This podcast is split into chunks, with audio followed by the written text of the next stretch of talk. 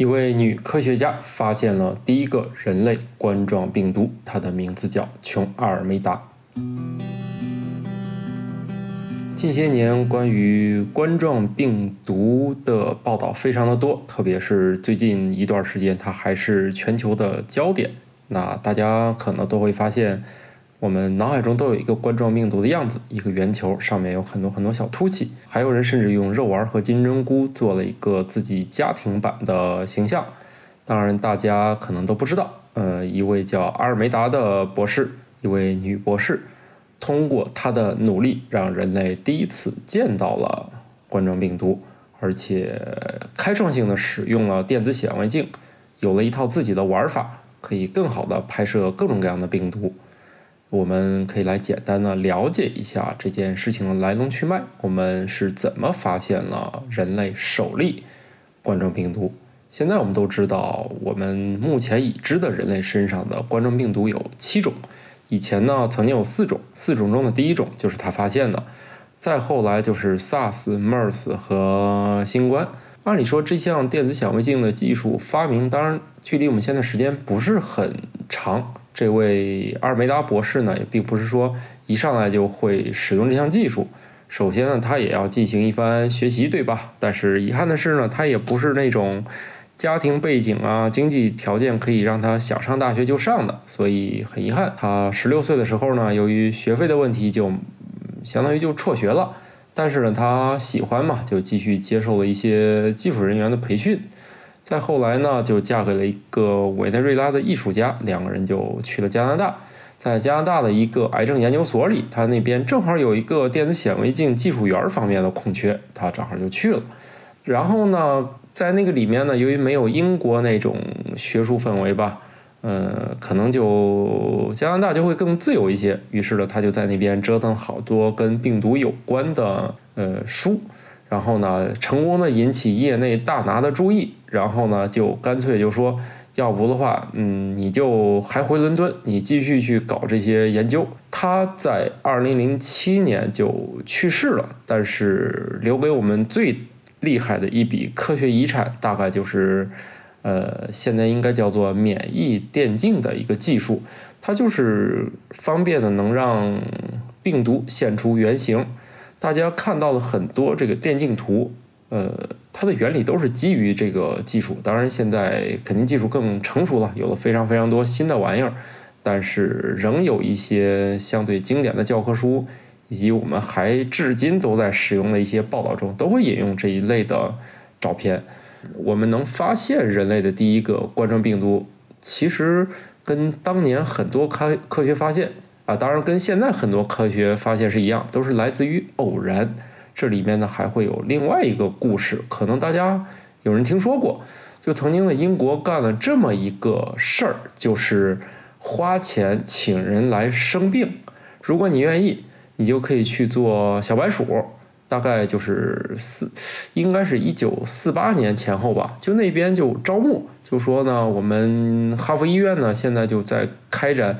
普通感冒研究，这普通感冒研究呢是怎么来的呢？当时医学界觉得啊，这很多传染病背后可能就是病毒，然后呢也开始找到了一些这个培养病毒的方法，所以呢大家就想研究这个东西，而且那会儿这个霍乱、天花这些已经基本上就就差不多了，所以呢现在。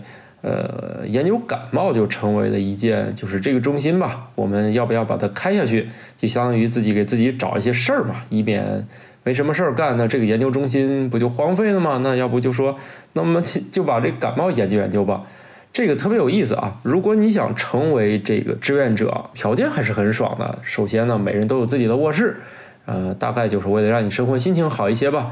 然后还有什么客厅、餐厅、厨房这些，呃，总之呢，什么娱乐呀，这各种体育设施都给你配齐。这样的话，只有一个要求，你来了以后呢，嗯，就不准再就是随便接触人，你也不允许随便的外出活动了。你就相当于主动就来隔离了。比如说，你一来以后先进行体检，你要体检以。体检的时候就发现问题，那你就不合适做实验了，对吧？然后呢，发现一切正常，好，嗯，就跟现在一样，既然什么都正常，你就待几天，什么事儿不干。因为呢，还那时候肯定就知道这个潜伏期的概念了嘛，就是，嗯，那你就歇几天吧，直到确认他确实没有感冒症状的时候，好嘛，这个时候呢，科学家就把一些已经得过感冒的人，这些人的 这个一些鼻腔里面的这些东西吧，啊，滴到志愿者的鼻腔里，然后呢，再过些日子就每天就来看，哎，你病了吗？病了吗？你病了吗？哎，什么时候问？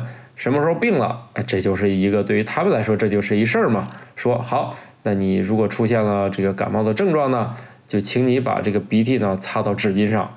呃，听起来是不是很熟悉啊？前面他就是用这个前面鼻腔里面的一些玩意儿先感冒上，然后呢收集的是他这个人擤鼻涕的这个擦鼻涕纸。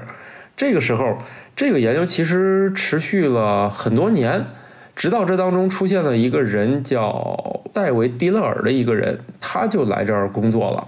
他这正经是一个科班出身，呃，搞病毒的一个人，然后直接就是这方面啊，已经相当于研究了很多年，什么流感呀这这一类疾病的吧。反正他就来了，来了以后呢，他就发现，哎，就觉得这玩意儿不太一样。他就发现有一个男孩吧，就是在一九六五年，从一九五七年他开始搞这事儿。然后呢，到一九六五年，这都过了很多年了，他就愿意研究这东西嘛。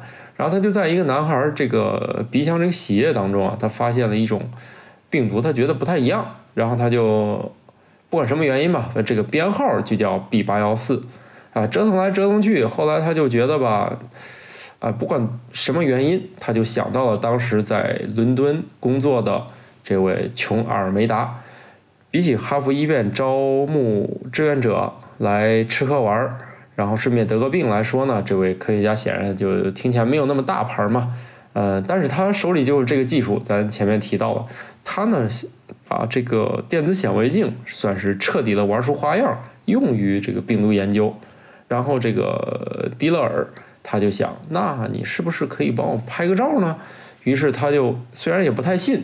反正他就从这个哈佛医院呢，他就到了伦敦，就找到了阿尔梅达和他合作。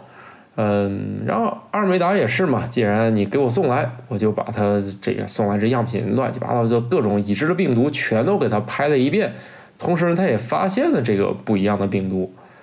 呃，这里然后就出现了非常遗憾的事情啊，他就觉得这也不太对，长得又不一样，然后还觉得我以前我还见过这个病毒，然后他就后来吧就发这论文。发论文呢，人家就说你这玩意儿吧，我们觉得这这东西吧，你肯定是把那个流感病毒就没拍好。虽然看起来跟人家不一样，但是大家都不承认，说你这个样子我们不相信，我们不觉得你这是。只有阿尔梅达觉得这肯定是一个新东西。然后反正就不管怎么样吧，折腾来折腾去，最后呢，大家还是承认了这个事儿，说哎，那你真确实是不一样。经过了种种的波折。就发现了，好像还真的，就终于说，那咱命名吧。然后他们就觉得这东西这个外观呢，它外面有一些像光晕一样的东西。然后他查查什么，哎，又是什么拉丁文又是啥呢？最终呢，就找到这个卡罗纳，就这个英语，最后就把它变成了冠状病毒这么一个名字。虽然阿尔梅达博士这个人。嗯，不是很有名，但是他做的事情是确确实实影响到现在我们的病毒研究和我们的生活。比如说，除了他发现的第一个，嗯，人身上的冠状病毒以外，他还推动了我们关于乙肝病毒方面的研究。然后后来他也就。应该是退休了吧？退休了以后，他也，嗯，尝试中间去搞了一段什么瑜伽老师，据说好像还折腾过什么古董之类。呃，后来就是大概是不甘寂寞吧，干脆他又继续的进行了这方面的研究，甚至还帮我们人类拍出了第一批高质量、高清的，啊，现在叫高清吧，嗯，可能也不是那么高清的 HIV 病毒的显微照片。总之呢，它对我们整个病毒影像学的发展肯定是做出了自己非常非常重要的贡献。当然了，不止于此，他的学生吧，呃，也有些新的发现，比如现在大家都知道的诺如病毒，这个也是经常骚扰人类啊。诺如病毒，阿尔梅达博士在2007年已经由于心脏病的原因离开的人世。但如果说他跟现在有什么联系的话，倒是有一个题外话，就是当时迪勒尔带着病毒样本瓶子来到伦敦找到他的时候，他所供职的医院就是圣托马斯医院，这就是目前帮助英国首相鲍里斯·约翰逊确诊这个病毒以及帮他治疗的那家医院。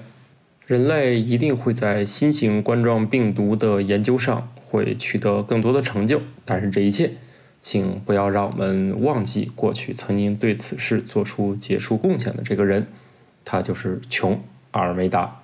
这里是生活漫游指南，我是你们的主播半只土豆。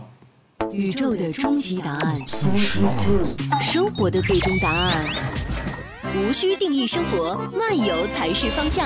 给生活加点料，做不靠谱的生活艺术家。生活漫游指南。